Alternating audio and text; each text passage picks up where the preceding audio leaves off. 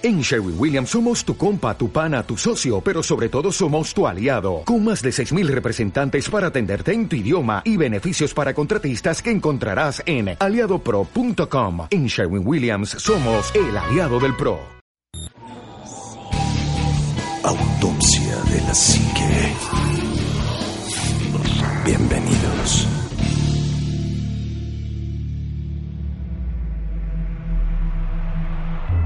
Hola, ¿qué tal? Muy, muy, muy buenas noches. Hoy tenemos un tema bastante interesante. Antes de pasar al tema, quiero presentar al staff. Juanma, muy buenas noches. ¿Qué tal amigos de Autopsia Así que cómo están? Bienvenidos a este programa nuevo que estamos grabando para ustedes con el ruido de fondo de un bello perro.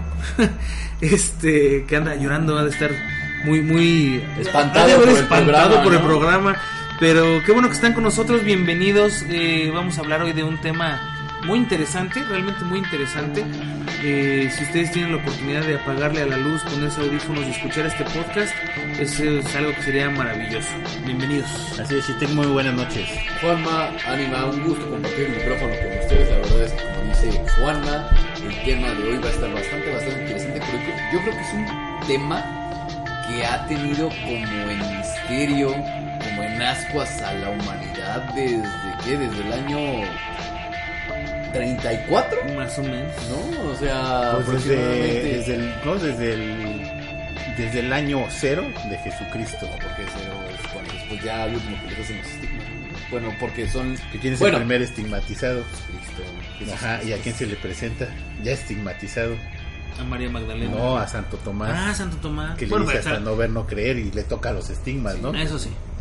Bueno, Bueno, pues hoy, como Bueno, se pues ya, cuenta, pues vamos a hablar de estigmas. Vamos a hablar de Eh, estigmas. Es un tema que ya habíamos grabado en la temporada número uno y que estamos rescatando ahora. O sea que las primeras personas que escucharon la, la primera temporada, pues ya a lo mejor ya lo, lo escucharon, pero nada más escucharon media hora. Ahora sí nos vamos a aventar el, el tema completo. De 35 minutos. 35 38. minutos, de 38 minutos de, de estigmas. Es un tema bastante, de veras, Oye, bastante ver, interesante. el, el estigma empieza como, como una representación de las heridas de Jesucristo, ¿no? Es, es- eso es como el, el, el contexto de lo que es un estigma. El, el Sí. estigma es una marca, es, es- es- son esas marcas de, de- de Jesús. de hecho, el estigma tal cual se considera a las heridas que tiene Jesucristo durante su calvario. Debe, debe de cumplir 12 criterios indispensables definidos por la iglesia. Así es. A ver, espérame, espérame. O sea, si yo, por ejemplo, tengo nada más de una- un lado, en una mano, una de esas marcas, Sí, puede ser, puede ser un puede estigma. ser un estigma. Sí, o sea, pero tiene no, que... no tengo que tenerlas todas. No, No, no, de hecho, este, para ser un estigmatizado puedes presentar algunas marcas, no todas, y de hecho creo que nada más San Francisco de Asís fue el que el único que tuvo las, lo- los estigmas completos. Eh, puedes presentar algunos. Dicen por ahí las leyendas urbanas que si presentas todos los estigmas te mueres. Mm. Pero fíjate que ahí sí es, es un poco raro y discrepo un poco de ese de esa leyenda urbana, porque realmente las personas que han presentado estigmas no tienen ningún inconveniente médico hablando, es decir, una persona que tuviera ese tipo de laceraciones tendría un dolor insoportable, Sí, tendría eh, en algunos casos un desangramiento de, de- de la sangre, valga la redundancia, de todo su cuerpo y podría morir de dos heridas en sus manos. Sin embargo, son personas que han vivido años con ese tipo de, ¿cómo decirlo? Padecimiento, afección. Pues, ¿Cómo- hoy- cómo- hoy- ahorita lo vamos a ir viendo. Pero, por ejemplo, hay discrepancias también, como ahorita que tú mencionas, de las heridas de la mano, en donde decían que se crucificaba enterrándole el clavo en la Exacto. mano. El peso de una persona de, de un clavo en la, en la mano no lo podría aguantar el cuerpo humano, o sea, se, se desgarraría y de- pues, terminarías cayéndote. Entonces, eh, como tú bien decías, ¿no? El, ritual romano era poner el clavo en las muñecas para que el peso pudiera ser soportado por el clavo. Exactamente, y de hecho muchas personas tienen como, co- com- ¿cómo decirlo así? Algunas personas creen que esta parte es algo psicosomático. ¿Y por qué es esto? Porque desconocen el, eh, a detalle el ritual romano. Y muchas de esas personas tienen los estigmas o estos agujeros, estas llagas de Cristo en las palmas de las manos. Así es. Entonces es donde viene como esta ¿Cómo, discrepancia. cómo ¿Qué se llamaba este, este padre que tenía los estigmas y que tenía el- un chorro de dones? ¿Cómo se llamaba? Que, que Ah. está incorrupto su cuerpo y tiene, tenía, como- usaba guantes todo el tiempo. Hablamos de él hace un tiempo. En, en- Ahorita, me- ahorita nos El vamos Padre a- Pío. vamos bueno, ahorita nos vamos a acordar, porque vamos a No hablar de las de los más personas. célebres. De Bueno, está San Francisco de Asís. Bueno, el San Francisco de Asís es el Eh, primero. Es el es que- el, sí, es el San primero. Está es el Santa primero. Catalina de Siena. Ajá. Está este Santa Rita, eh, Santa Verónica, eh, Ana Catarina, eh, San Padre Pío. Es El Padre Pío es el que yo te Es el decía. Padre Sí, Pío pues es en el que te 1918, ¿no? Ajá. Y todavía está ahora este Giovanni, ¿no? Terese Neumann, pero ese yo Giovanni. creo que Giorgio Bongiovanni es el más falso de todos en, lo, en mi opinión personal. Bueno, ahorita, ahorita, Ahorita, ahorita vemos. A ver, tú decías que hay 12, 12 cosas que se deben de cumplir Sí, 12 para poder ser indispensables definidos por la iglesia. Uno, obviamente que deben de estar localizados exactamente en los mismos lugares de las cinco llagas de Cristo, que son manos, pies, costado y cabeza. ¿Sí? Ok. La segunda es que aparecen todos al mismo tiempo. No que no era necesario tenerlos todos al mismo tiempo. Por eso tú las, las que tengas tienen que aparecer al mismo tiempo. Es decir, por lo regular las personas estigmatizadas suelen tener a lo mejor las heridas de Cristo, las llagas de en las las manos manos. o de los pies, pero Ajá, aparecen al Pero mismo aparecen, tiempo. digamos, de hoy para mañana. No es que aparezca una herida en la mano derecha, en un mes la de la mano izquierda, en otros seis meses la del pie y- derecho. O sea, tienen que aparecer, como dice el ánima, de un solo, en un solo instante, pues. Aquí eh, también hay una mucha discrepancia porque la tercera es que aparecen espontáneamente mientras la persona ora extasiada. O sea, si no estás orando y te aparecen, no son estigmas. Así es, entonces pues no todos estaban orando cuando se les presentaron. Por eso la gran mayoría de personas reconocidas por la iglesia como estigmatizados son personas de fe, son personas devotas, o sea, o son monjas, o son clérigos, o son padres, o sea, o son tienen un rango porque están en este éxtasis, en este nirvana que les brinda. Sí, o sea, ya están en un, completo, este, que será como en una frecuencia ya muy comunicativa con Cristo, ¿no? O con Dios. Pero bueno, la, cua- la cuatro es que no tienen una explicación ni causas naturales. O sea, no estás enfermo, no tienes una caída que te haya podido acrecentar. Que te rasparas pues o sí, que, o que me pegué en la cabeza y me salieron las, este, pues las los estigmas, pues no. Salen sin tener alguna explicación, ni causas naturales o un antecedente que haya precedido a que te hayan salido este tipo de heridas, ¿no? La cinco es que no, dej- no, no degeneran en necrosis. O sea, no te no se echan a perder, no se pudren. Así es, o sea, tienes la herida y como decías tú bien, Giorgio Giovanni, que parece que tenía PRIT, que no se echan a perder, ¿no? Ajá. Sí, llegaste a ver una vez Sí, sí, alguna vez lo, llegué a ver. En, en- de hecho, recuerdo mucho que lo, lo- lo trajo este Maussan. Nino Canón. O Nino, Nino fue Nino Canún. Nino Canón. Yo ahí fue la primera vez que lo vi. Pero ese señor sí se veía bien falso, se veía como cuando pones Brit, Ujú, ah, pero te el, digo el resistol, y le pones nada más como con un Sharpie, ¿no? O sea, la- las Como que en un plumón que pintas de rojo y luego le pones el, el, el Prit y luego se ve así como una mancha roja, ¿no? Ajá. Como eran los efectos de, de Halloween, se me figura, no sé. Ah, déjalo, La verdad es que no, no, yo no, no, cuando vi a Giorgio Giovanni con Nino Canún y que no se dejaba ni siquiera que te acercaras para verle sus heridas, se me hacía así como muy, pues muy raro, ¿no? Sí, Cuando un y ahí conozco a otra est- estigmatizada eh, que sí, lo que quería era precisamente que vieran su- sus heridas para que tú creyeras en Dios. Eso me sucedió en Guadalajara. Pero bueno, el 6, no emiten mal olor. Se habla que incluso las heridas tienen un olor a flores. A rosas, ¿no? Sí, eso sí lo había escuchado. Ajá. Giorgio Bogliomani no lea flores. ¿Lo tuviste cerca? Sí, pues fue un programa de Nino Canún, amigo. Ah, pues sí. Pero entonces, la, la tipa esta de Guadalajara, porque hay una señora de Guadalajara que también según tiene los estigmas, Sí, ¿no? ¿Cómo sí. se llama esa mujer? No, no lo sé, no, yo, yo cuando la conocí iba como muy escéptico y la verdad no presté importancia al tema de, de estarla viendo, ¿no? Como que dije, ah, es otro Giorgio Giovanni, es otra persona que iba como muy escéptico y resulta que sí era. O sea, No, bueno, sí, ¿tú sí crees está. que está de verdad Sí, estigmatizada bueno, ella? Hasta donde yo sé, sí es este real. Esta mujer se presenta en varios lugares para que precisamente tengas esa fe. Pero ella no es religiosa, ¿o sí? Sí, sí es religiosa. Es muy religiosa Muy y es, religiosa, es sí. devota de la Virgen de Guadalupe. Sí, así es. Las siete, carecen de supuración o infecciones. Ahí tampoco entra Giorgio Giovanni, ¿no? No. Tiene las supuraciones. Pero bueno. Bueno, lo más, el caso más parecido a un, a un, ¿qué será? Estigma, más reciente es el del padre este de 1918, ¿no? Ajá. Y después de ahí sería Giorgio Giovanni y esta mujer. Y esta mujer. Digo, de los que tenemos registro. Porque Lo que pasa es que, por ejemplo, en Rusia debe haber mil cosas que no sabemos y a lo mejor allí había otro, ¿no? Sí, así es. Este, o en, o en Brasil o en Cuba, o sea, hay como lugares de donde no sale mucha información. Pero bueno, y además, pues, por ejemplo, las heridas de Giorgio Giovanni parecen que están supurando, ¿no? Sí, pero sí son muy fake. Bueno, pues esa es otra, otra, otra cuestión.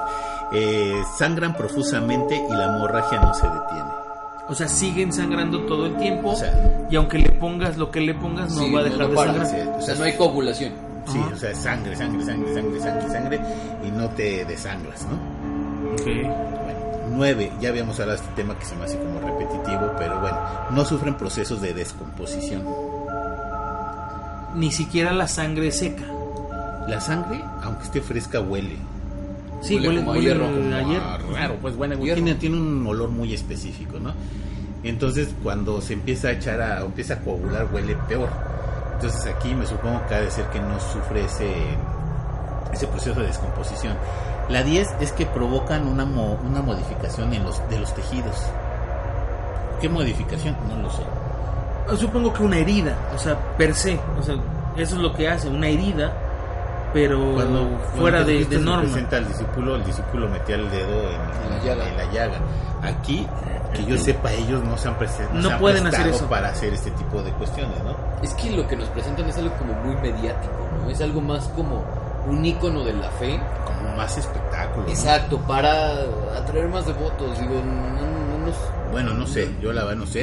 Eh, Sí, lo no más cercano que tampoco está decirlo. estigmatizado es como, ¿qué será? Como cuando vas a la villa y estás parado aquí y ves a la Virgen hasta, hasta allá, ¿no? Y es que estamos hablando de algo bastante polémico, porque es meterte con la fe, con las creencias de las personas. Sí, no, no dudo que lo haya. Bueno, Pero, a ver, o sea, eh, entiendo esa parte de que es, es muy polémico por lo de la fe de la gente, pero, o sea, se vale criticar también al, al- a la persona que hace las cosas de formas que no debe de hacerlas. Por ejemplo, el tipo este ahora de la luz, este, de la iglesia de la luz, pues era un, es un pedófilo el tipo, o sea, y, y, y lucra con la fe y hace todo. Y no porque este güey sea un pedófilo, la fe de la gente tiene que, que sufrir. Es lo mismo con este, o sea, si, si No, Bon Giovanni es, es un... La religión católica hay pedófilos y no por eso pues tienes que pensar que todo La, la lo- religión cristiana católica organizó, ¿no? ¿cuántas cruzadas? ¿12? No. Ocho. Ocho, Ocho cruzadas. cruzadas. Bueno, hay nueve se cree porque hay una, ¿no?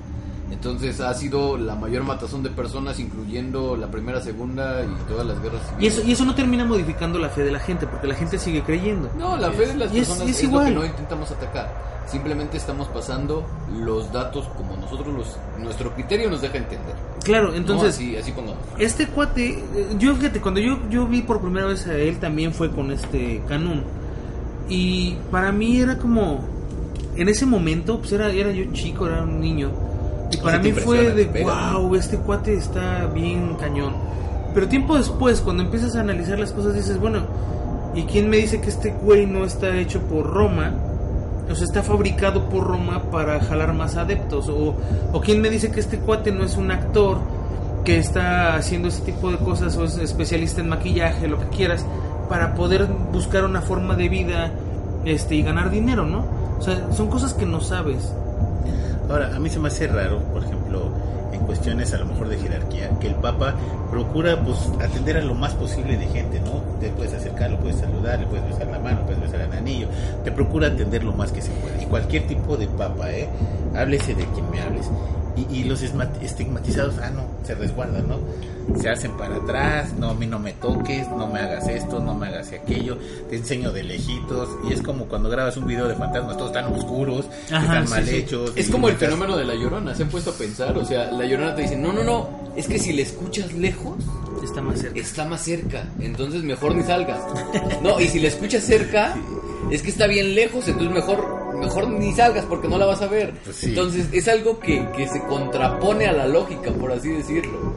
Entonces, no, no es que nosotros no creamos en estos fenómenos, por eso estamos amando tanto esto. Armando este paréntesis cultural, la, la onceava es no hay cicatrización. Ajá, es lo que decimos. ¿no? O sea, Porque nunca se seca. Ajá, exacto. Y la 12, Ahora- que es la que... Sí, adelante, Ah, no, no, dale, dale, dale. La 12, que es la que no me cuadra, es que cuando ves a estas personas estigmatizadas tú las ves normales. Sí, pero estas están acompañadas supuestamente de fuertes dolores tanto físicos como morales. Si no hay dolor, entonces no se consideran estigmas. ¿Qué hubo? Yo, yo, Giovanni, te, te presentas hasta en la tele y estás sentado y estás, te está platicando y te está viendo las manos.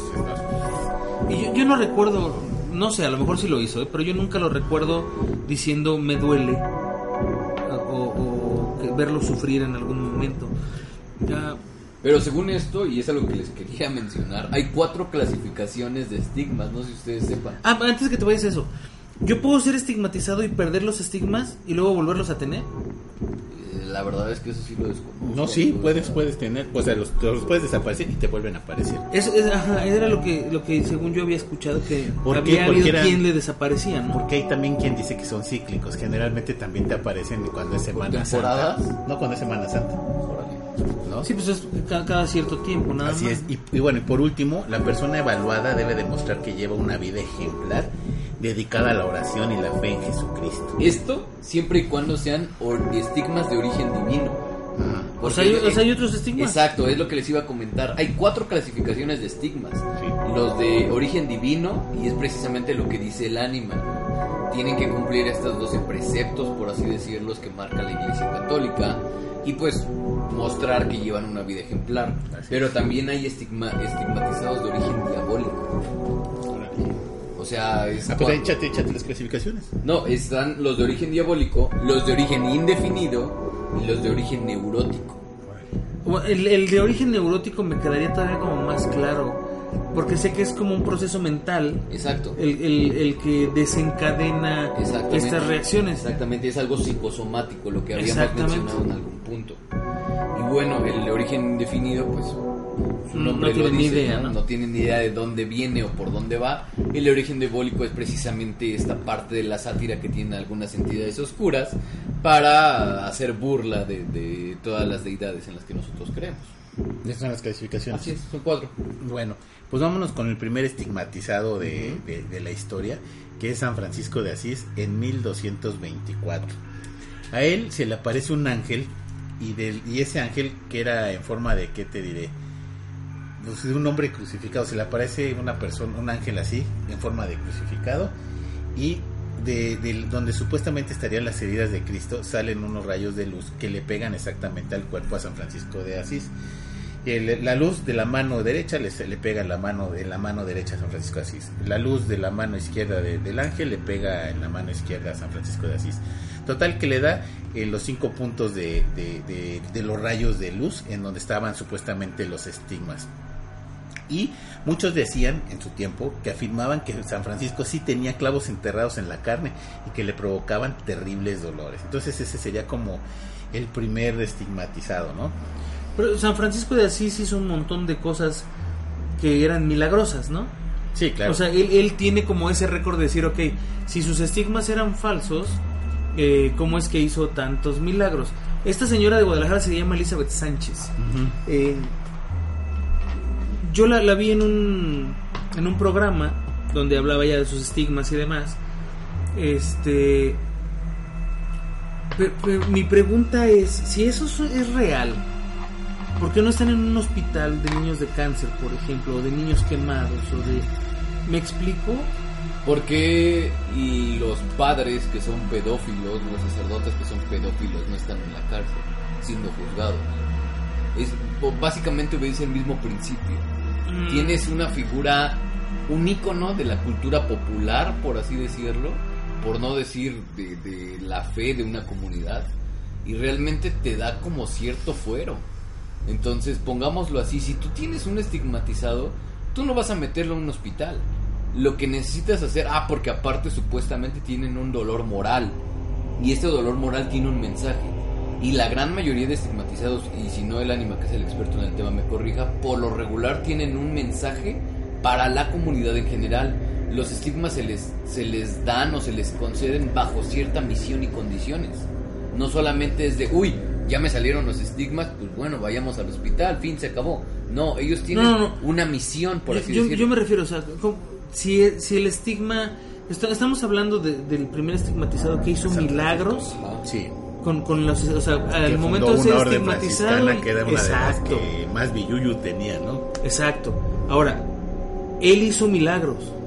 después de tener los estigmas. Sí. Los que tienen estigmas hoy, que hasta donde sabemos son pocas personas, no hacen milagros. Hasta donde yo sabía Bueno, tenían... Si hay algunos, ¿eh? Sí, sí hay algunos. Poder de curar. Y de hecho, por ejemplo, San Francisco de Asís, hay que recordar que no tuvo, ay, ya nació San Francisco de Asís, tiene joven de 14 años y le salen los estigmas. No, esto pasa al final de su vida. Hay que recordar que todos los santos no tenían una vida perfecta, vamos a hablarlo así entre comillas, que todos tenían como un camino de, de vicisitud como todos los seres humanos, inclusive San Francisco de Asís era una persona que tenía mucho dinero y que fue renunciando a tanto poder para fundar este, bueno, para ser un- una, una persona a la que le llegan los estigmas, ¿no? Entonces hay que recordar que casi todos los santos tenían una vida pecaminosa o tenían una vida no relativamente No ejemplar, no pues. ejemplar y que llegan y culminan en este tipo de Y cuestiones. es ¿no? precisamente esa parte donde el camino de la rectitud llega a cambiar su vida. Y la manera más trascendental de poder hacerlo, más fácil de plasmarlo, es precisamente mediante las heridas de Cristo. Es como una redención, se podría Ahora, decir. hab- hablabas de, de- de los tipos de estigmas, Shitek. Del- de los estigmas que son diabólicos, Ajá. ¿son los mismos estigmas en el mismo lugar? Sí, en teoría sí, los estigmas no deberían cambiar.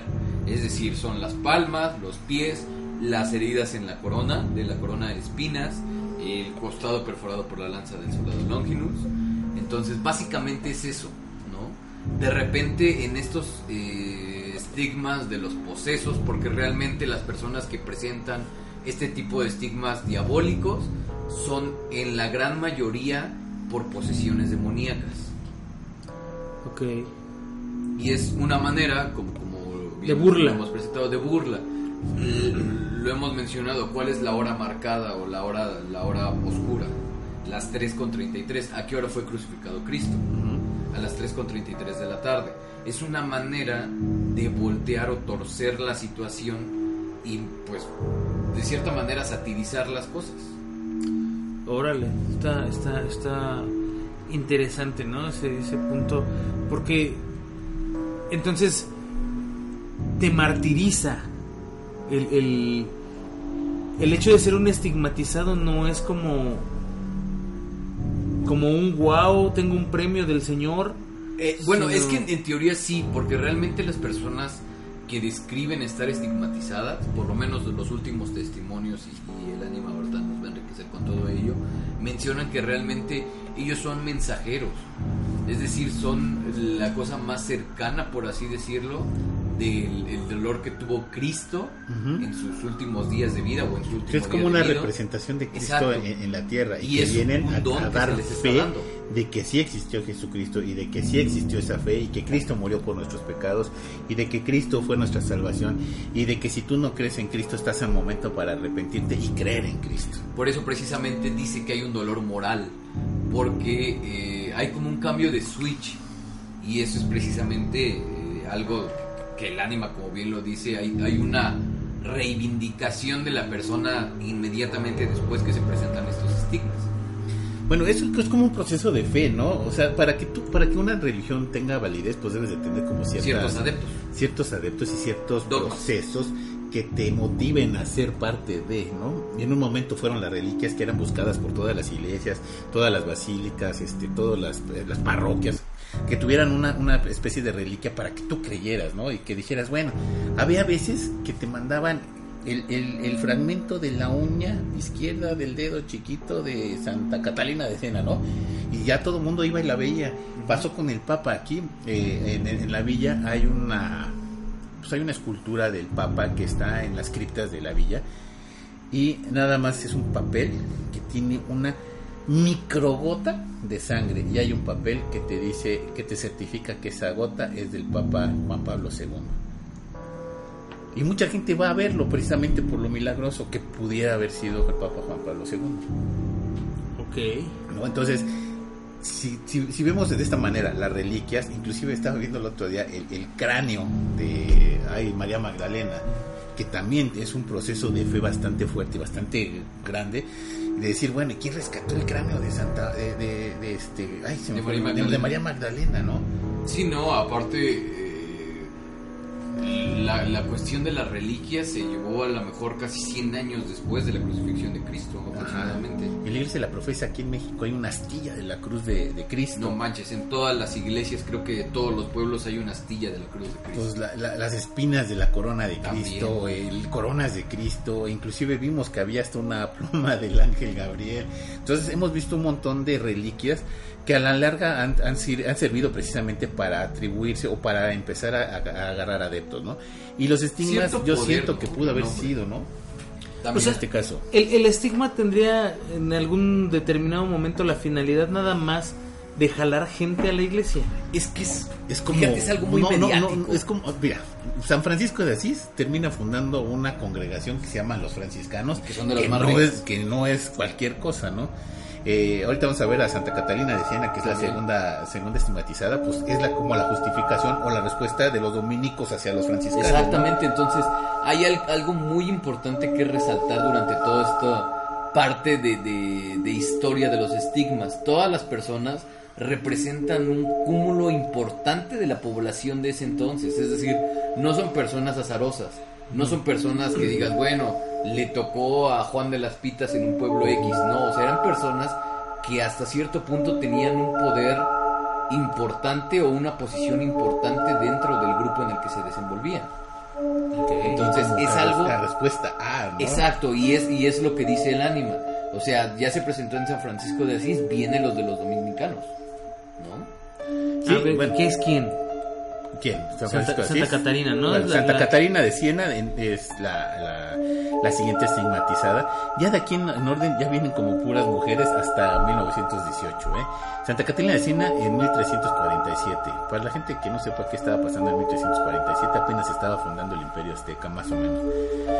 Desde los 5 años de edad, ella comenzó a a manifestar la capacidad de entablar diálogo con dioses y santos a través de visiones que la llevaron a dedicar su vida a la iglesia.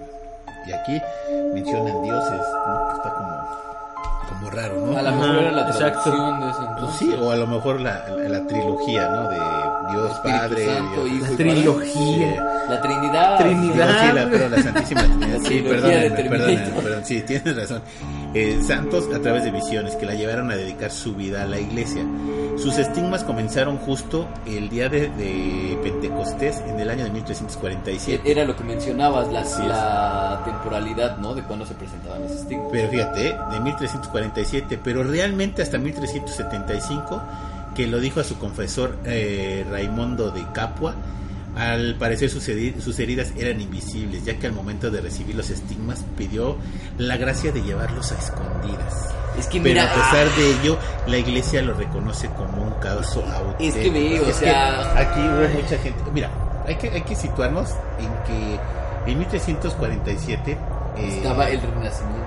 estaba el renacimiento y aparte eh, estamos hablando de los dominicos que también era una una élite Sí, o sea, no era, no poderosa, era o sea, cualquier cosa. no es de me meto de monja y había monjas pobres y había monjas ricas. Ella sin duda no me da no cabe la mejor la mayor duda que ella tenía poder adquisitivo. Exacto, y y, me entonces pues te podías tener sus estigmas escondidos pero sí tuvo un montón de testigos de alta alcurnia o de alto poder Obviamente. para justificar sus este sus estigmas no, No, y como dices, fue en respuesta en lo que pasó con San Francisco de Asís. así es. Ahora, era lo, lo que precisamente íbamos a. Ahí te va, al ¿eh? Para- porque todas estas personas son las que dijeron, no, es que sí tuvo estigmas escondidos. Eh, se encontraba su confesor y biógrafo y posteriormente general de los dominicos, Fray Ramundo de las Villas de Capua. Mm. Estéfano de Corrado Maconi, que fue uno de los secretarios y que se convirtió luego en el prior general de los cartujos. El en el libro de Raimundo sobre la vida de Catalina, la leyenda, fue terminado en 19- 1395. Fue en una segunda versión y totalmente que viene Fray Tomás Cafarini, que posteriormente escribió también la leyenda de la menor. Entonces como que fue gente que en su, en su momento fue de mucho poder para poder este atestiguar que sí efectivamente tuvieron este Los Esos- estigmas, esos ¿no? estigmas. O sea, ¿no? en resumidas cuentas, lo que le pasó a esta señora fue de, miren, estoy estigmatizada, Pero no no, están pueden ver". sangrando porque le pedí a Dios que fueran invisibles, pero tengo un dolor inmenso en mi ser en estos momentos y por lo tanto necesito ser escuchado. Yo en lo personal, como se los menciono, ¿no? y cada quien su fe, ¿no? Pero los franciscanos vienen siendo una orden fuerte y pues la, la única competencia que tenían eran los jesuitas, Sí. que los jesuitas tuvieron como esas manchas o esas cosas que realmente los apartaron luego mucho de la iglesia y nada más se quedaron los dominicos. Y entre los franciscanos y dominicos eran realmente los que dominaban toda la religión en Europa. Eh, y, y sacan, eh, San San Francisco de Asís tiene los estigmas y obviamente esta fue como la respuesta inmediata de los dominicos. Bueno, no inmediata, casi un siglo después de los dominicos, ¿no? Ujú. Pero ya no contrarrestaban absolutamente nada, ya nada más fue por hacerse de un nombre. Así es. Ok. Bueno, la siguiente estigmatizada es Santa Rita, que en algún momento pasó esto entre los siglos XIV y XV más o menos. Mientras ella, ella atendía eh, la prédica de Giacomo de la Marca, un franciscano se acerca, es, un- perdón, un franciscano acerca de la pasión de Cristo, Santa Rita, comenzó a sentir una profunda angustia. Una vez en su celda, ella le pidió a Dios una oportunidad de sentir los dolores de Cristo en la cruz en su propia humanidad. Entonces una espina del crucifijo, frente al que estaba arrodillada, se le incrustó en la frente. La llaga abierta, supurante y dolorosa, se conservó en ese sitio hasta el día de su muerte. Y es considerada estigmatizada, ¿eh? Pero es que, por ejemplo, los casos que tenemos, bueno, este caso en específico, Ajá. es alguien que pedía estar estigmatizado, no es alguien, Exactamente. no es alguien que dijo, ay, ¿qué creen? Hoy- Estoy hoy amanecí". hoy amanecí con, con las heridas de Cristo. Y volvemos al punto de inflexión, ¿no? Es algo con un fin, o sea, realmente no tenemos, ¿cómo, cómo decirte? No tenemos una razón clara y específica del por qué se presentan esta, esta clase de, de llagas, simplemente que obedecen convenientemente a grupos específicos de élite, ¿no? A grupos de poder que están colocados en ese tiempo. No, además aquí, por ejemplo, ¿dónde están los demás estigmas? Nada más fue una espina en la frente la que realmente fue la que le dio la pues, el- ese poder, ¿no? Eh, supuestamente este, Santa Rita recibió de manos de Cristo la larga astilla de madera clavada en el hueso de la frente y se trataba de un estigma divino, la marca de la corona de espinas de Jesucristo que había exhibido en la cruz. Le extrajeron la astilla y la guardaron como reliquia sagrada. Y cada madrugada la estigma se le volvía a abrir por sí mismo. Se Ah, rascaba, sí, ¿no? Pues yo creo, ¿no? Hasta que empezó a expeler un fuerte olor inmundo que la mantuvo milagrosamente el resto de su vida. Fíjate, estamos hablando entonces que no ya es- no es de los 12 Ya no es de los pasos, 12, sí. entonces no es un estigma eso. Bueno, en 1453 Santa Rita le este, cae en cama enferma y desde ese momento, estando siempre atendida por novicias, la herida de su frente gradualmente cerró. Pero Santa Rita pasó los últimos cuatro años de su vida con infecciones en la sangre.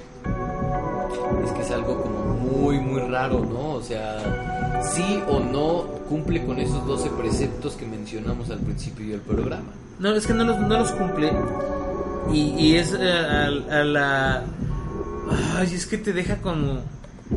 ¿Por qué la iglesia lo acepta? O sea, lo acepta porque porque. ella sí y porque a las demás no. Exacto, lo acepta porque finalmente es una, una persona con una posición económica alta en la época, Me supongo que sí. ¿no? La otra es que, pues, obviamente jala adeptos de esa clase social a la iglesia que les dejan mucho más lana que un pobretón que, que no puede dar un diezmo, ¿no? O, o que su diezmo es muy eh, insignificante para la iglesia. Finalmente es, es, es el, el como, como decíamos una vez, es, es esa avaricia de, de una iglesia por, por y de la que sea, ¿eh? estamos hablando de la católica en un momento, pero de cualquier iglesia, por, por justificar algo que le va a dar un beneficio a largo plazo. Cualquier organización que tenga fines de lucro. Sí, tal cual. O sea, no, no pongámoslo en iglesia, no pongámoslo en, en alguna sociedad, o sea, simplemente son personas. Bueno, el cuerpo de Santa Rita todavía existe, lo pueden ir a ver si, si van allá por casi a Italia, todavía está ahí. Eh, ya se nota un poquito más deshidratado, mucha gente dice que todavía huele a, a ¿A esa rosas? fragancia dulce como si estuviera embalsamado y todavía hace curaciones milagrosas por si quieren ir a, a visitar en algún momento que estén allá por Italia. La siguiente, ¿Quién es la, la otra? Santa Verónica de Giuliani. Esta ya es de más para acá, de 1697. Pues ni tan para acá. En su diario se encuentran registros de que esta mujer recibió estigmas en las manos, los pies, la frente y el costado de su cuerpo. O sea, tenía todos. Así es. Y ella decía, sentí un gran dolor, pero en el dolor mismo podría verlo. Me sentía toda transformada en Dios. Eso es lo que decía ella. Pese a que está, esta santa no goza de mucha popularidad, su vida está repleta de hechos inexplicables. Se dice que en una visión celestial visitó el paraíso, el purgatorio y siete veces el infierno. Como Dante, ¿no? Así es, el cual describió de una manera muy detallada. Como Dante. Como Dante. Sí, sí. No, no, no, de casualidad no la guiaba un tal Virgilio. No, no, Dante no habrá sido estigmatizado. Tal vez, por lo menos en el juego sí se anda cosiendo una crucecita en el pecho. Pues está así como muy raro también la, la, la circunstancia de, de, de- de esta santa que te menciona precisamente o te da hay que recordar que todos los escritores en ese tiempo pensaban que si yo te podía este pues, no sé copiar tu, tu libro pues quién se iba a dar cuenta si tú estabas en Italia yo estaba en no sé En México. en Portugal no o, Sí, o yo no, estaba no, en España había. como que no había un seguimiento de por qué me copyright, estás ah, del así copyright o a ver por qué esta sí es mi idea por qué me la estás quitando Exactamente. no no o sea o tú qué opinas Pues, de entrada, hay un montón de cosas que así se hicieron, ¿no? O sea, los viajeros traían ideas de otros lados y se hacían millonarios con ideas de alguien más. Japón es la filosofía que tiene actualmente. Japón no inventa nada. Ellos mejoran absolutamente todo lo que tocan. Exacto. Y su vida precisamente, eh, vamos a hablarle mística, comienza cuando, se le, cuando tiene una aparición o una visión de Cristo que le presentó un cáliz. Y se le presentaba y se le presentaba hasta que ella, ella empieza a tomar de este cáliz y empieza a tener como este tipo de manifestaciones ya como, Como el Santo Grial. como el san, ándale, como el santo grial y con estas precisamente eh, experiencias ya místicas, ¿no? Fíjate, tiene, tiene un diario que consta de 42 volúmenes y con unas 22 mil páginas en total. A pesar de su, intensa, de su intensa actividad mística, también era una mujer muy activa en el convento, pues a sus 34 años fue maestra de novicias, guiando a grupos de jóvenes con gran prudencia. Mira, es algo muy, muy interesante. O sea, ya sabíamos, porque realmente Juanma, el ánima y yo habíamos estudiado el tema antes y habíamos percatado de ciertos detalles. Pero ahora que los estás mencionando y con todo lo que nosotros habíamos checado antes, realmente te das cuenta que no hay coincidencias, por así decirlo, y, y me imagino, o sea, No hay coherencia. no hablo, No, hablo de, ver. de- de coincidencias de uy, aparecieron y ya, sino que realmente todas estas personas estigmatizadas tenían un propósito en cuestión a beneficio de, de algo, ¿sí me explico? Sí. O sea, no es simplemente dar un mensaje de Cristo y ya, Sí, tenían y precisamente una para la época ya estaba en su pleno apogeo la Santa Inquisición. Entonces, ¿qué pasa? Ella en 1900, en 1694 eh, empieza a manifestar las, la- la- es el estigma de la corona de, De espinas. de, de espinas. Entonces ya, ya tenía dolores intensos, ya manifestaba ese dolor, ya manifestaba las, las, las estigmas. Y, mucha gente dice, no, oye, pero a ver, ¿qué, qué, qué le pasa a esta mujer? Ah, pues no sé, ahora voy a presentar las otros estigmas. Y empieza a presentar los estigmas de las manos y del costado y de los pies. Y dicen, oye, pero esta mujer, ¿por qué está presentando ese tipo de cuestiones? No sabes qué, vámonos al Santo Oficio. La denuncia y el Santo Oficio lo que hace es a ver, esta mujer va a empezar a tomar una dieta rigurosa en donde le vamos a curar sus heridas y le vamos a quitar todo eso que trae porque se nos está saliendo del huacal. No Sí, puede claro. haber una persona que tenga tantos estigmas así como si nada, ¿no? Y entonces empiezan a limpiarla, empiezan a, a buscar la manera de que, pues vaya, no tuviera este tipo de estigmas, ¿no? Entonces así como que se me hace lógico. ¿Y se ¿no? los quitan o la queman? Pues mira, eh, eh, las pruebas de la Inquisición fueron cesando en número y le fueron retirando poco a poco las prohibiciones. Ya en 1703 se le, se le devolvió el cargo de la maestra de novicias y entre sus nuevas discípulas se encontraba la beata Florida Ceboli, que se le permitía ser la elegida abadesa. Y así lo hicieron las hermanas hasta su muerte, preocupándose diligentemente de las necesidades espirituales y materiales de su hermana. Entonces, pues ahí es cuando ya realmente fallece después de una, pues, ¿qué será? una Pues- humillación pública al tener los estigmas y decirle, no, pues tú no Pero, tienes pero pues no era nada, una ¿no? persona ubicada en un ¿cómo decirlo? En una parte elite de la sociedad o de un grupo sobresaliente. Así es, bueno, ella muere de una apoplejía en el que la postró en el lecho y después falleció un mes después. Pero aquí viene precisamente porque se vuelve santa. Eh, el corazón había este se le había manifestado en su corazón. A ver, ¿el corazón? El corazón No. tenía una cruz que se le había manifestado por Jesús. Ok. Entonces, pues vaya. El corazón tenía su- grabado su cruz y los instrumentos de la pasión de Cristo, como tal de la santa, se habían retirado desde este, se habían relatado en su diario. O sea, tenía todo lo que era necesario para una estigmatización. Pero no la reconocieron tal cual. Sí, bueno, pues sí, pues se, se la nombraron santa como tal, ¿no? Bueno, la siguiente es Ana Catarina Emerki. Eh, ella es de 1779 y con tan solo cuatro años de edad, Ana Catarina comenzó a experimentar visiones divinas. Con el paso de los años empezaron las- la- los intensos dolores de cabeza, acompañados de pérdida de sangre exactamente cada viernes. Lo mismo ocurría en manos y pies, y por si fuera poco, una cruz apareció en su pecho, la cual aumentaba de tamaño en Navidad, por si tenías la duda.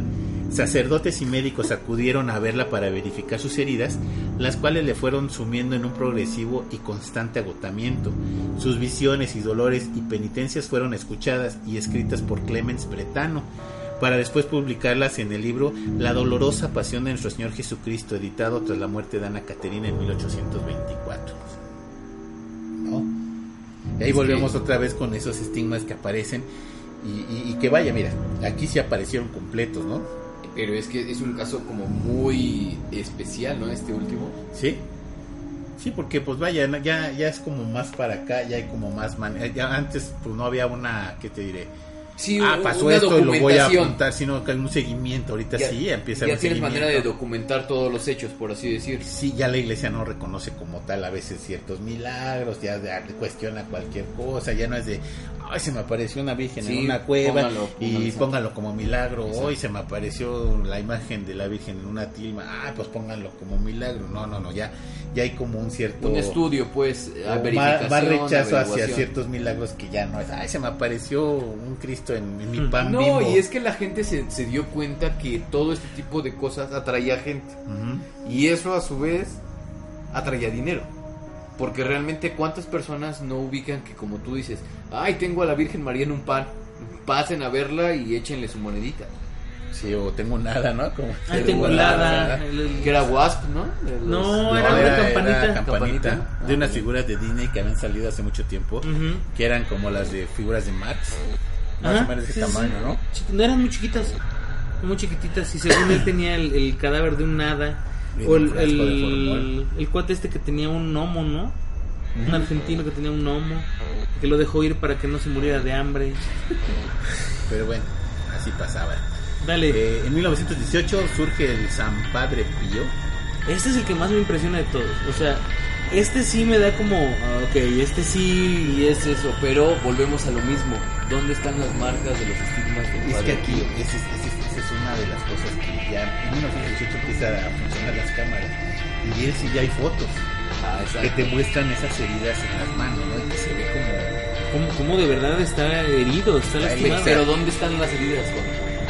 No, en las manos. En las palmas. Por supuesto digo, es que, mira, yo lo, lo, lo que habíamos hablado cuando hicimos este podcast por primera vez hace muchos años Ajá.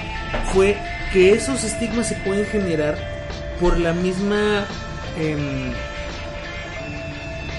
Devoción. no devoción, cuando tú mismo te Es generas. psicosomático. Es, es el psicosomático este asunto.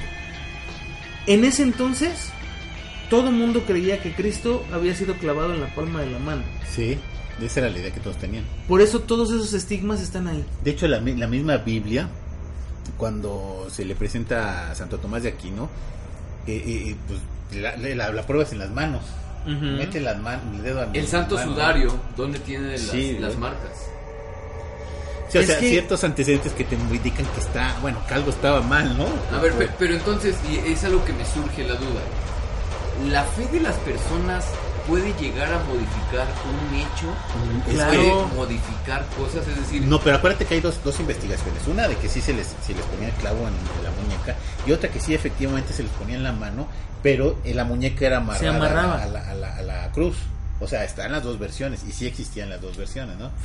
entonces, ¿tú qué crees? O sea, ya hablando de todo esto, ¿tú qué crees? Es que históricamente, si, si, si ambas son, son válidas, Sí, pues sí, no, y además está comprobado que a veces, ah, ¿sabes qué? Se me acabaron los clavos, porque antes no era de, pues ve a la, a la tlapalería y tráete un kilo de clavos, no, era, a este clavo ya, ya era ya usado por 35 o 36 personas, ¿no? El mismo clavo. Hay, hay, ciento- ah, bueno, hay, hay pruebas en donde ¿Cuánta demuestran no? que quitaban el clavo y volvían a enterrarlo. lo enterraban. De hecho, el clavo entraba, atravesaba todo el madero y en la parte de atrás lo, Lo doblaban. doblaban. Para que el clavo no se saliera, o sea, Entonces, con el peso. Te, lo volvían te a sacar, ahí. tenían que volver a, a- bueno, no quedaba ya recto el clavo y lo volvían a sacar. Entonces, pues era como algo bastante criminal. O sea, si no te mataba el clavo, te mataba la gangrena. O el tétano. o el tétanos, o sea, era, era horrible, era, era algo muy, muy gacho. Pero entonces si existían las dos versiones, Ok, suponiendo que todo este tipo de situaciones sea válido, que realmente los estigmas en la palma de la mano sea cierto, porque tenemos dos historias de la versión y cualquiera de las dos convenientemente encaja, ¿no? A todo eso. Sí. Dependiendo de la situación en la que tú quieras utilizarlo, tenemos a un Cristo que fue clavado en la muñeca y un Cristo que fue clavado en la palma de la mano. Para todo eso hay explicación, está bien, pasemos por alto ese hecho. Pero ¿por qué lo que mencionamos en todo este podcast? ¿Por qué solamente estas personas que son de un estrato social privilegiado y con algún tipo de influencia tienen este tipo de manifestaciones bueno, hasta el, momento? El padre Pío ya no era este Ni franciscano, ni Sí, no, no, no, dominico. él no tenía nada. Él ya era capuchino. Él, él ya era un capuchino cuando pasa todo esto. Ahora, yo por eso te digo, de todos los estigmatizados Este que es el hay, que más llama la este atención. es el único que a mí me hace dudar. Ni siquiera después que yo tiene un caso creo- bastante fuerte, una Ni- señora que Sí, bueno, Sí. Pero, pero vamos, históricamente, Ok. ¿no? Eh, este es el único que a mí me hace dudar como de, ok, esto pudo haber tenido cierta cierto trasfondo real, ¿no? Independientemente de si fue psicosomático o no. Este señor a mí se me hace que sí tenía heridas, tal vez psicosomáticas, y no eran prito, no eran resistol, ¿no? O Sí, sea, no. o sea, No, no se ven. Vaya. Exacto, no es no un efecto es. especial que no lo haces ahorita. Exacto, en esa época no se, Queriendo, no se hacía.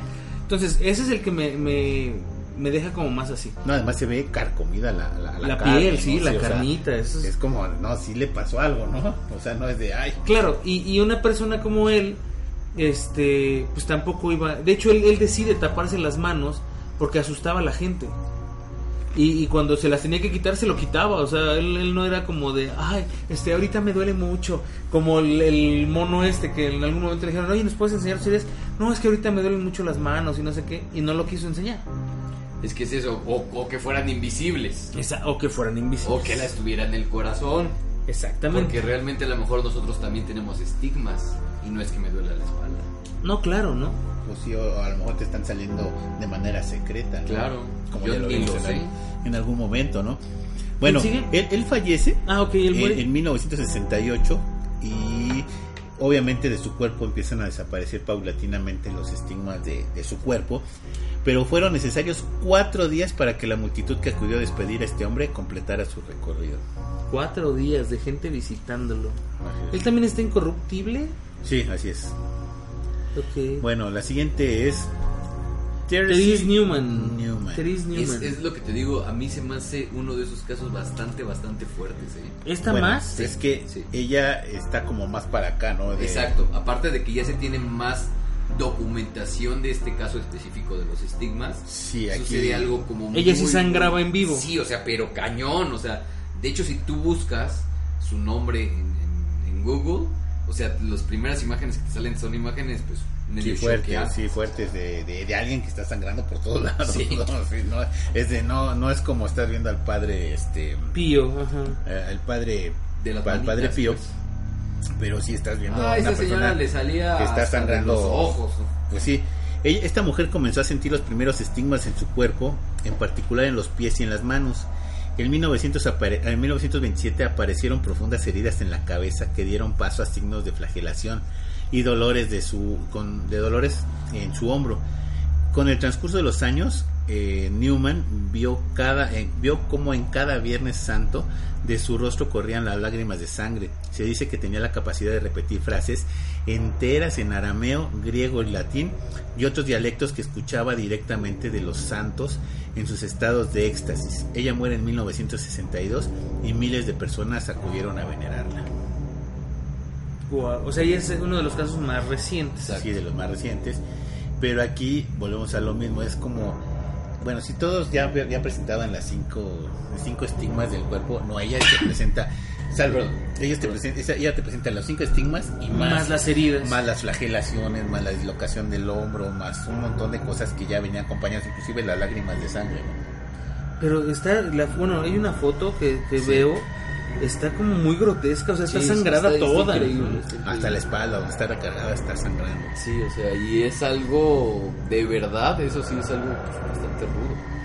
Pero, y no, no, o sea, no podría haber sido como una enfermedad o algo ¿Pero así. qué enfermedad conoces de ese estilo? No sé, o sea, por eso pregunto, porque no, no lo sé. Es que es algo chistoso, o sea, si la hay, posiblemente sea alguna de esas enfermedades de una en 10 millones, Sí. que posiblemente sea la razón de lo que nosotros atañamos como estigmas. Entonces, no descartes que posiblemente sea uno de esas cosas. Juanma. No, además, estos son los que están reconocidos por la iglesia. Y entonces, ellos se ponen su- sus reglas y ellos mismos las rompen en algunos. Ah, sí, por aspectos. supuesto. Es que hay siempre hay una excepción para cada regla. ¿No? Entonces, bueno. esto, y la Iglesia Católica es el perfecto Si es tu pelota, todo ello. Así es. Tú juegas como quieres. ¿Estás de acuerdo? Exacto. Y es, es exactamente lo mismo, o sea, Es como te dicen, pues ¿por qué? Pues es que soy tu madre. Pero ¿por qué? Es porque soy porque tu soy madre. tu madre y se acabó. Y lo mismo. Un hechicero lo hizo. ¿Sí? No, es que sí, sí, Ah, sí, sí, sí. Bueno, pues ahí, ahí sería como otra, una cuestión así como de, bueno. Y los casos más recientes, que es el de caso de Giorgio Borgiovanni, que anda por todo el mundo, eh, no predicando la Yo palabra. creo que ya de- ni siquiera anda, ¿eh? O sea, ya tiene mucho tiempo que no sé nada de él. Mucho, mucho tiempo, sí. Y está él, eh, que, que, bueno, es, es de los, este, ¿cómo se llama estos cuates? Eh, que en algún momento fueron muy, muy, muy, muy famosos. eh, y que hicieron mucha lana en, en- en su momento dando conferencias y demás y los llevaron y los trajeron por todo el mundo. Y la otra es Elizabeth Sánchez, esta mujer de Guadalajara, que este que también afirma que tiene los estigmas de, de Jesús.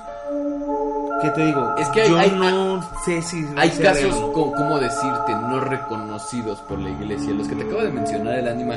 No, esta señora de- está reconocida también. Además de ser los más famosos, por así decirlo, son los más icónicos. O sea, son de esas cosas que, bueno, piensas en un estigma y de la lista que te dijo el ánima ahorita en todo el podcast, forzosamente tienes que pensar o hacer referencia a uno de ellos. Sí, claro. Bueno, un policía de la Secretaría de Seguridad Pública del Estado de Yucatán se acercó para platicar con Giorgio Borgiovanni sobre sus experiencias paranormales y él puede atestiguar y dar fe que Giorgio Borgiovanni es falso. Sí, pues es que Giorgio Giovanni tiene muchas cosas, tiene mucha cola que le pise. Realmente sí, y lo hemos dicho aquí, cuando hay dinero de por medio las cosas empiezan a torcerse. Es más, si nosotros empezáramos a ganar dinero de una manera considerable, porque en algunas ocasiones hemos recibido donativos, hemos recibido cuestiones así, pero realmente lo hacemos por amor, ¿no? Y es algo que se nota además. No, y Giorgio somos Borgiovanni también lo hace. ¿Por amor? No, No, ahí te ¿cómo va. crees? Porque él, él, él afirma ser la reencarnación de uno de los niños videntes de Fátima y se le aparece la Virgen María y la Virgen María le, di- le dijo que tenía que difundir el tercer secreto de Fátima ocultado por la iglesia. Esa es su misión en la vida. Y él lo sabe. Sí, pues, pues, por eso Giorgio Giovanni camina por todo el mundo eh, pues, tratando de difundir el tercer secreto de O sea, y nadie, nadie le ha hecho segunda. ¿No? Yo, yo hasta la fecha no sé cuál es el tercer secreto de, No, pues no. de Fátima. Yo, yo la verdad es que tampoco. Bueno, ya ves, hay, hay teorías y especulaciones sí, que el tercer pero... secreto es algo devastador, es algo apocalíptico, es algo que si la humanidad sabe se entraría en crisis. Sí, por sí, eso sí. el Vaticano impide que se sepa, pero realmente, o sea, se sabe que el Papa Juan Pablo II, Carlos Wojtyla, tenía planeado decirlo. Pues sí, y no, no terminó no diciendo nada, ¿no? Exacto, porque Entonces- murió. Pues sí, entonces, y vaya, y, y la- y después los niños precisamente que vieron a Fátima, uno no acabó precisamente en condiciones eh, ministeriales de buena fe, ¿no? Exacto. Entonces, pues vaya, creo que nada más una se dedicó a, a la religión, Sí, a solo lo que era la, la- bueno, toda la continuidad de este tipo de, de religión. Y uno, no sé, inclusive se dedicó creo que a la vida mundana, terminó en el alcoholismo, no sé, de alguien me podrán desmentir después, pero no terminó en muy buenos pasos, ¿no? Sí, no. Entonces, Giorgio Giovanni, esa es su misión en la tierra, de que él era el- la reencarnación de unos niños que, que vieron a Fátima, y su misión era precisamente predicar el tercer secreto de Fátima. Más bien, creo que su misión era hacer que la iglesia lo difundiera, porque si él era su misión, pues él debería conocerlo y ya lo hubiera soltado, ¿no? Pues sí, pero pues vaya, es como... Ella hubiera hecho todo un circo mediático, este, para, para decir, hoy voy a decir Mira, no el hagamos- tercer secreto de no, no, nos hagamos tarugos. Esta persona está buscando dinero o buscando la manera más fácil de, de- de una retribución. Y por ejemplo, la diferencia de la mujer de Guadalajara, que realmente sí busca como ese, pues ese dar de a conocer que existe Cristo y que existe Dios y como que una de una manera más afable, ¿no? O sea, la de Guadalajara le preguntaron, ¿y usted cobra por, por hacer los milagros que hace? y ella contestó, pues la gente me da. Ah, pues sí. Es como, no, pero fíjate que es algo muy chistoso, porque cuando tú haces algo de buena fe, por lo regular dicen que se te multiplica, ¿no? Pero realmente es como esta parte de, un médico, pongámoslo así.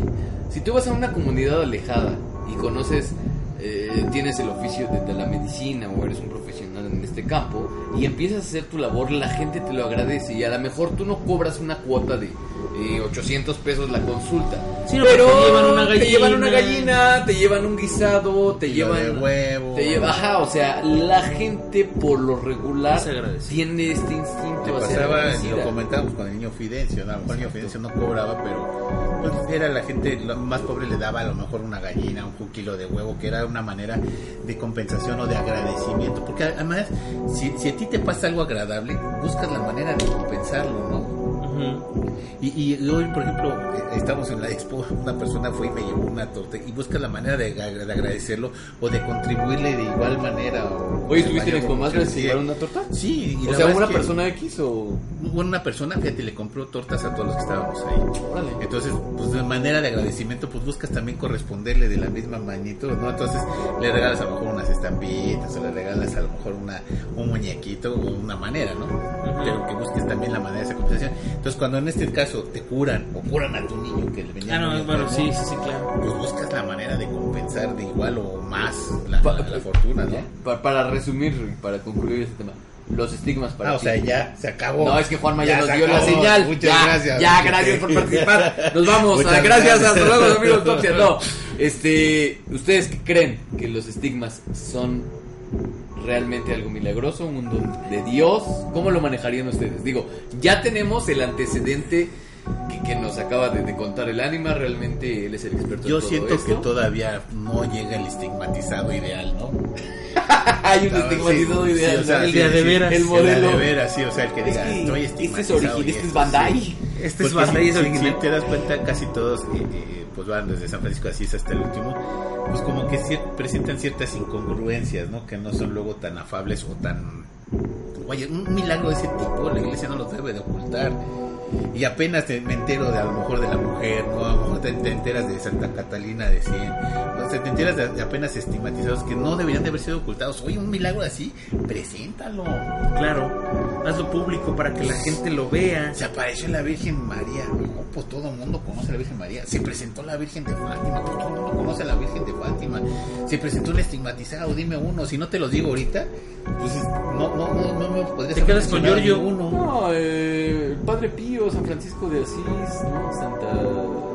Pero a la- al común de la gente le preguntas y solo la que está muy metida en ese rollo sabe. ¿Sí crees? Sí, Sí, claro. o sea, volvemos a lo mismo, o sea, un milagro de ese, ta- de ese, de ese tamaño no se podría ocultar así. Bueno, ahora se parece una, una virgen en un pan bimbo y todo el mundo se entera, ¿no? Ahí en el charco de humedad de Metro Hidalgo, bueno, en la, Ay, la marca de humedad. Y, la virgen todavía Charco está humedad, fuera, qué a la bruto. entrada del metro este Hidalgo, ahí está. Sí. Sí, ahí sigue y, puede, y la gente pasa y lo ve. Ya no tiene el, el efecto que tenía, pero este, la gente sigue viéndola. Entonces, pues vaya, son como ese tipo de milagros que no se deben de ocultar, ¿no? Bueno, eso, es en lo personal. Yo siento que todavía no llega una persona estigmatizada como tal para convencerme, ¿no? Sí, no, yo no creo. Bueno, pues lamentablemente se nos acabó el tiempo. Así es, vámonos ¿no? chicos. Bueno, vámonos. Juanma, muy buenas noches. Muy buenas noches amigos, muchísimas gracias Shitek, este, Anima por, por este esta plática, esta cátedra. Este, y a ustedes amigos, gracias por escucharnos, esperamos que les haya gustado y esperamos también contar con su presencia la próxima semana en un podcast nuevo de Autopsia de la Psique. Así es, Chitek, muy buenas noches. Juanma Ánima, muchísimas gracias por compartir el micrófono conmigo. Muchísimas gracias a todos los autopsios que nos están escuchando, ya somos más de 5000.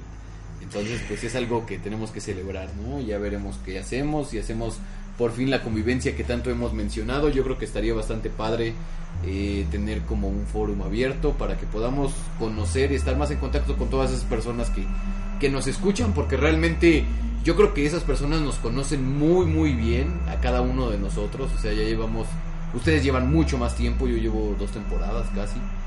¿no? Este, pero sería también padre conocer a esas personas que están detrás de, de- de la computadora o de los micrófonos, De los audífonos. de los audífonos, Ah, porque bueno. no graban, perdón. No, así es. Bueno, Omar, donde quiera que estés, amigo, este, ojalá y se haya estado todo bien con tu bebita. Eh, yo soy su amigo el ánimo de Coyoacán y esto fue Autopsia de la Psique.